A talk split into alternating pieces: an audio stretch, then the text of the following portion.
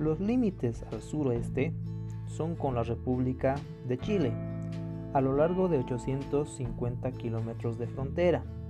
Solo 20 kilómetros es límite acuático, desde el Cerro Zapalari hasta el punto tripartito entre Bolivia, Chile y Perú.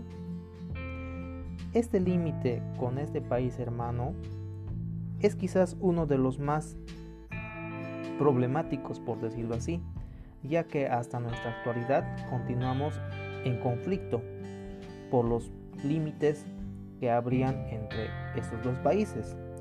Recordemos que nuestros límites con esta nación las fuimos implementando después de una guerra suscitada, la denominada Guerra del Pacífico. En la actualidad Bolivia, hace algunos años atrás, presentó una demanda para que se pueda nuevamente tratar de hablar el tema de la pérdida del mar y se pueda quizás poder negociar una salida soberana a este último citado. Sin embargo, esta demanda fue contradictoria hacia nuestro país, pero sigue en vigencia todavía otra demanda que Chile presentó ya también en contra de Bolivia por el uso de las aguas del Silala, un manantial que nace en territorio boliviano pero que es utilizado por pobladores chilenos.